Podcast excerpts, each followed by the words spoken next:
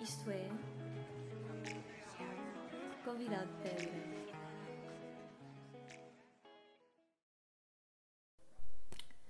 Alô! Bem, hoje tenho mais temas para abordar, mas eh, acho que este episódio vai ser um pouco, um pouco estranho, no mínimo. Também não quero estar a fazer eh, já. hum, ou a trazer já expectativas, não sei. Vamos ver como é que corre. Queria falar de uma coisa que me tem acontecido, ah, que. pá, não sei. É como se fosse um ciclo. Ahm, e de vez em quando volta-me a acontecer. É que tenho picos, tenho semanas de picos de produtividade em que apetece-me acordar às 8 da manhã e estar a fazer eh, imensa coisa até às 5, 6. Ahm, e tenho outras vezes, como está a ser esta semana, que qualquer coisa que eu pegue parece que é. Mesmo que tenha sido hum, a mesma coisa da semana passada, não é? Ou porque o trabalho ficou a meio ou algo do género.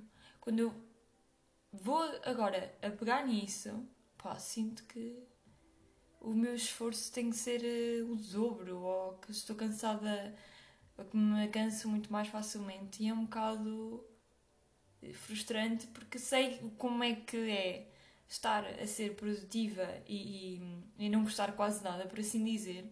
Pá, e sinto que é cansativo demais quando não o devia ser. Para coisas super simples.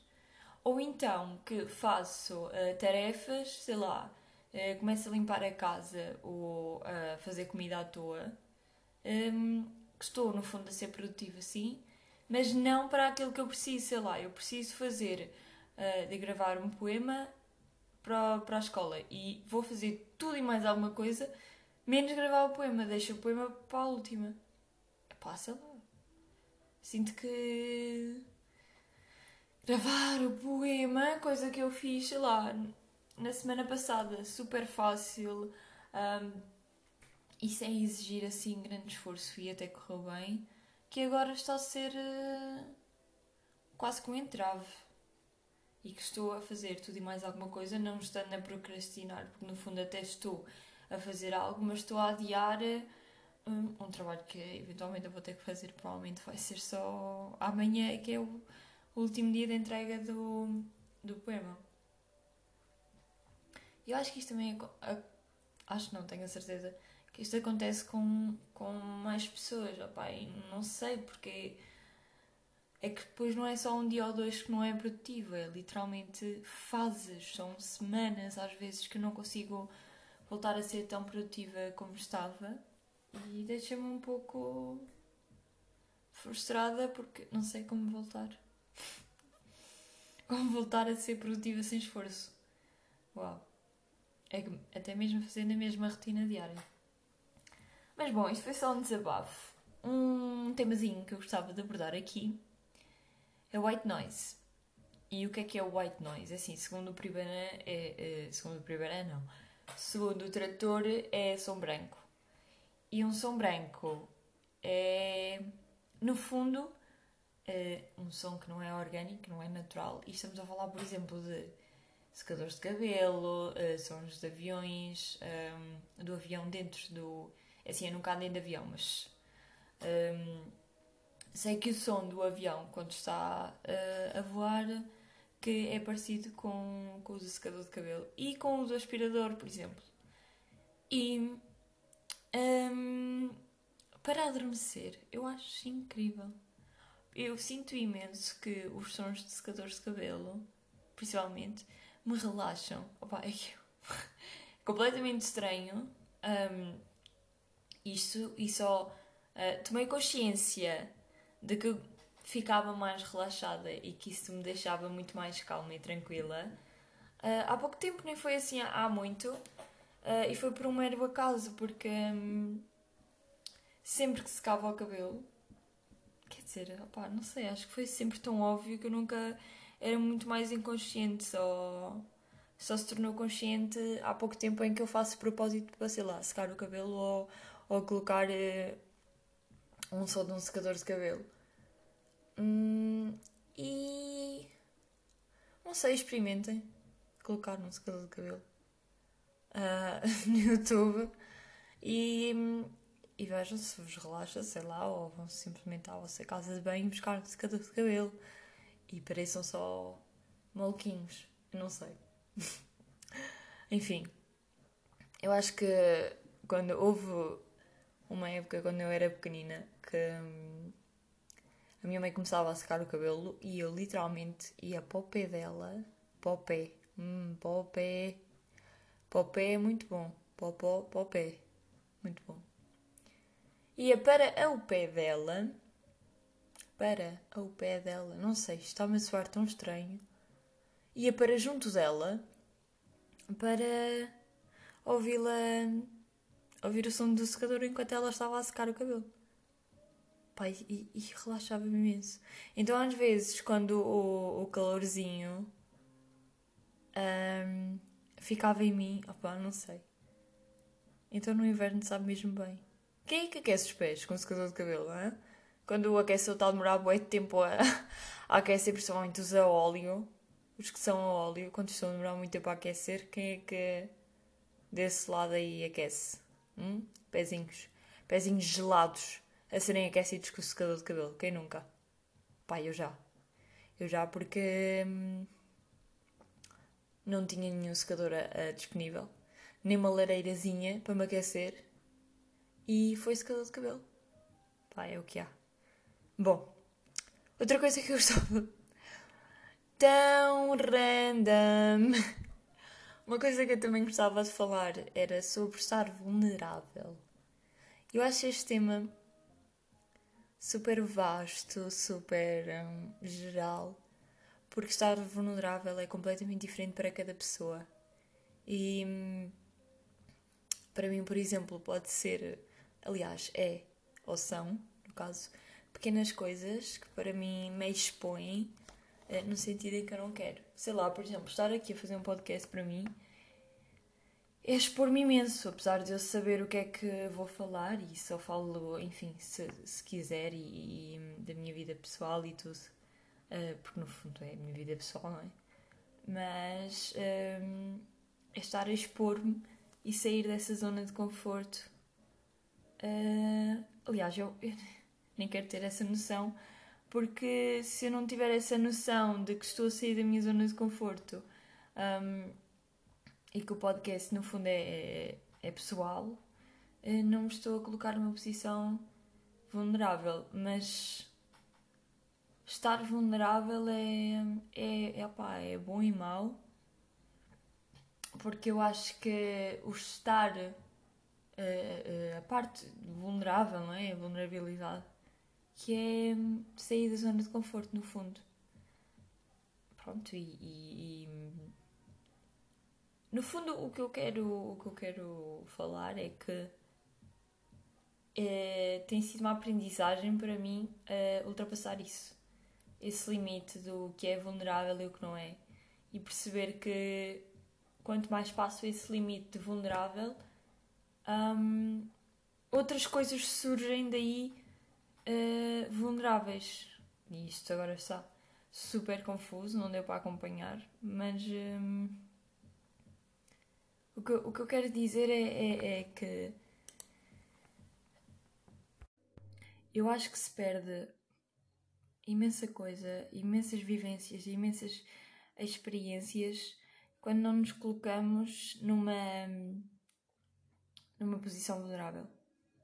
E mesmo às vezes, quando para nós. Uh, eh, um, ehm, como é que eu ia dizer? Que pronto, que estamos a ter experiências e vivências na mesma, uh, mesmo quando são ótimas e, e nos, nos movem e nos tiram da nossa zona de conforto, às vezes não nos deixam vulneráveis. vulneráveis. E eu acho que mais do que. Um, do que sair da zona de conforto e aprender com as coisas e com as consequências que daí advêm, é sair a, pá, a expor-nos, claro que conscientes daquilo que estamos a expor, mas uh, trazer essa vulnerabilidade ao de cima e aprender através disso acho imensamente positivo. Porque quando nós estamos um, a colocar-nos dessa forma, sinto que estamos muito mais frágeis e que hum, acabamos por aprender muito mais sobre nós uh, e que acaba, acaba por ser uma, uma aprendizagem ainda maior do que só sair da nossa zona de conforto, porque às vezes sair da, da nossa zona de conforto não é necessariamente estar vulnerável. Muitas vezes é, é até uh, darmos um, um, um, uma confiança ou pronto, ficarmos confiantes para sair e ter coragem para, para sair da zona de conforto, mas muitas vezes não implica a vulnerabilidade e acho que esse lado mais frágil acaba por nos por nos fazer aprender muito mais coisas em, em vários sentidos. Um, e acho um tema extremamente interessante para, para falar com alguém, para ver o que é que é vulnerabilidade para cada pessoa, porque acho que para, para cada indivíduo é completamente diferente. E eu noto isso em, em pequenas conversas que tenho, em pequenos detalhes uh, de conversas que tenho com, com os meus amigos, em que, opá, para eles é. Ah, o que para eles é estar vulnerável, para mim não é, e coisas que eu acho um, que me colocam numa posição frágil e, e em que posso ser atacada facilmente, uh, para eles não, para eles, sei lá, é uma coisa do dia a dia. Agora nem consigo dar um exemplo, mas acho que, que é, uma boa, é um bom tema de conversa para, para se ter, não só entre amigos, mas principalmente para, porque acho que é por ser tão vago, mas para cada pessoa é tão. Uh, como é que eu ia dizer? É tão concreto, não é? O que é que é estar vulnerável para nós? Sei lá, é isto ou é aquilo, é estar. é fazer nudismo, por exemplo, ou, ou é estar a falar para um público. Opa, é muito concreto para cada pessoa, mas no fundo é um tema extremamente vago e, e, e geral. E acho interessante também por isso. Bem, um, e passando uh, de sair de zonas de conforto, uma coisa que eu adorava, adorava mesmo ter esta experiência, era de viver numa tiny house. Eu tenho visto imensos vídeos, já desde um, a pequena, que eu vejo vídeos sobre tiny houses que são feitas um, em autocaravanas, sempre vi imensos vídeos de auto, autocaravanas. Ou então, agora, o que eu ando mais a ver é de. Hum, Opa, sabem aqueles. eu, não, eu não sei explicar. Aquelas. Eu não faço ideia como é que se chama, deu uma branca enorme agora. Aquelas latas gigantes que há nos, nos portos. Oh meu Deus, como é? Oh meu Deus, isto é ridículo. Um... Onde transportam mercadorias em navios, ok? Estão a ver essas latas gigantes? Opa, a gente que faz uma casa disso, incrível, incrível. Acho, ou então mesmo em cima de, de, de espécie de caminhões, que são as casas, as tiny houses que se movem e dá para levar para qualquer lado. Opa, acho vejo com cada uma, são mesmo bonitas e acho que me via imenso a viver numa casa super pequenina em que tenho ali tudo à mão e é tudo muito mais ágil, porque apesar de ser pequenino, acho que é uma questão de organização. E, não sei, tenho mesmo boa curiosidade em saber como é que é viver numa, numa tiny house, uma casa mesmo mega pequenina. Sei lá, imaginem-se a viver uh, durante uns bons anos numa autocaravana. Pá, no fundo é quase a mesma coisa, mas com mais alguns metros quadrados, não muitos. Mas. Uh, opá, né? a autocaravana ainda dá para ir a algum lado. Agora, uma tiny house, se tiver um, no mesmo sítio, viver sempre lá, pá, não sei, era uma experiência que eu gostava de ter, pelo menos. Porque acho que até gostava de viver numa. Não sei, uma experiência que eu gostava de ter. É porque há muita gente que não se vê viver em casas pequeninas. É? Normalmente nós quando sonhamos. Normalmente quando nós sonhamos. Bem, é, normalmente quando as pessoas pensam, não é? Ah, quando crescer vou, vou ter isto maior ou aquilo ou não sei o quê, eu quero alcançar muito mais isto. Normalmente pensa-se ser maior, não é? Não se vai querer viver numa tiny house, no mínimo uma mansão, mandas aí um castelo. Ridículo, ridículo. Bom. Enfim. Bem. hum, estamos aqui em 15 minutinhos. Um podcast pequenino. Também não quero. Não tenho.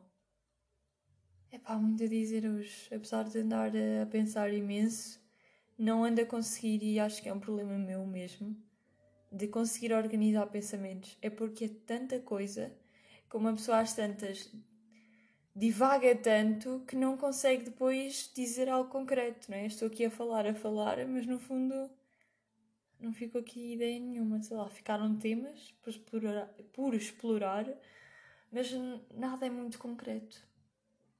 Não sei, acho que também quero manter assim, porque dá asas a que a ti que estás desse lado também penses. Uh, e abordes os assuntos se calhar aqui eu não estou a abordar tão aprofundadamente, mas que tu podes fazer. Bom, uma coisa que eu reparei há, há pouquíssimo, pouquíssimo tempo foi, e eu não pesquisei sobre isso, mas é o facto do Spotify ter biblioteca, quando nós vamos às nossas músicas, ter biblioteca uh, e não ter musicoteca. Não é? Porque teca é um lugar onde se guarda as coisas, não é? Pá, biblioteca é um lugar onde se guarda bibliolivros. Porque não musicoteca? Vais ao Spotify para, para ler livros, vais ao Spotify para ouvir música. Por isso acho que musicoteca fez. faria. muito mais sentido. Não sei, foi algo que reparei e. Biblioteca. Hum, a biblioteca do Spotify. Quer dizer, não é nenhum livro. Bom. Não sei, fica a questão. Ou um e-mail para o Spotify.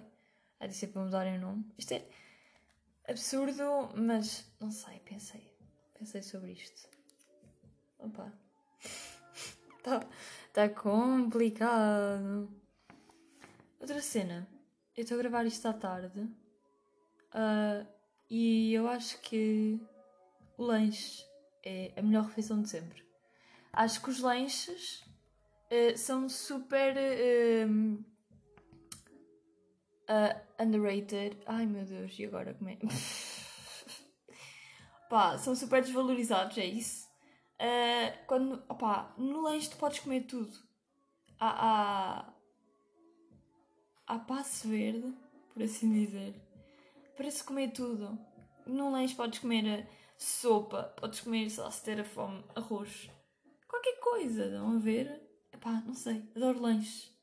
Porque assim, no almoço não vais comer maçãs. Se comer de maçãs, no mínimo estás no secundário e foste comprar uma baguete ou intermarché. Não é? Pá. E no lanche não, no lanche podes comer tudo e mais alguma coisa. Eu acho que as minhas outras refeições, pequeno almoço, almoço, por exemplo, são pré-lanches. E o, o jantar e, o, e a ceia, porque eu como sempre antes de ir para a cama, um, opa, são pós-lanches. É a ressaca do lanche. É o jantar e a ceia. Aliás, eu faço dois lanches no dia. Faço um às três, que é tipo depois do almoço, que está aquela fomitazita. E às quatro e meia, cinco. Estou a enfardar já. Às sete e meia já me está a dar a fome. Pá, não sei. Também tenho comido imenso nesta pandemia. Não sei. Vocês partilham o mesmo interesse por lanche? Opá, adoro lanche. isto isto está mesmo mal hoje. Yeah, é isso. Não sei. Não... Lanche, tosta mista, manda vir cachorro, manda vir hambúrguer, manda vir sopa, sei lá, manda vir eh, qualquer coisa. No lanche tudo pode ser comido, não é? Porque, sei lá, num pequeno almoço não vais comer um bacalhau à brás, mas no lanche se der a fome ainda há o resto do almoço, pá, bota. Bota um bacalhau à brás que ninguém te vai dizer nada. Pá, no mínimo vão pensar que estás a almoçar boa da tarde, não é? Não sei, acho, acho plausível. Opá, e é isso, é isso. Uh, fica uma pergunta, hoje não há sugestão, porque se fosse era de música, e é a do Anderson Pack ou Pac, como vocês quiserem, uh, e com o Bruno Mars uh, Leave the Door Open. Acho que toda a gente anda a ouvir isto. Se não ouviram, ouçam por favor cada música. Uh, mas a pergunta que fica hoje é qual é o melhor elogio que te podem dar? Qual é que é o melhor elogio que te podem dar a ti?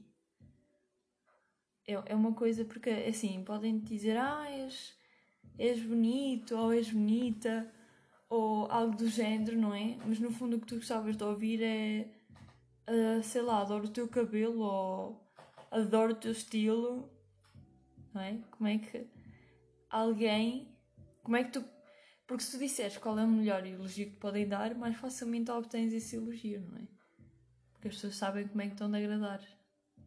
Mas isto também tem a ver com autoconhecimento, no fundo, não é? Porque é aquilo que tu queres mais ser, e se te disserem isso, é porque tu concretizaste isso.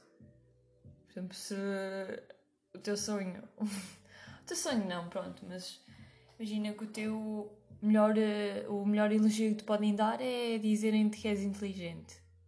Quer dizer, quando te disserem, é pá, és, és mesmo inteligente ou assim, pelo menos, não sei, é mais gratificante. Não sei. Fica a questão. Qual é que é o melhor elogio que podem dar? Hum? E assim, acabamos isto hoje porque não está nada produtivo. Mas é o que é, é instantâneo e é sobretudo verdadeiro, não sei. É o que sai, é o que fica. Pronto. Espero que tenhas gostado. Pensa nesta pergunta. E é isso. Tchau!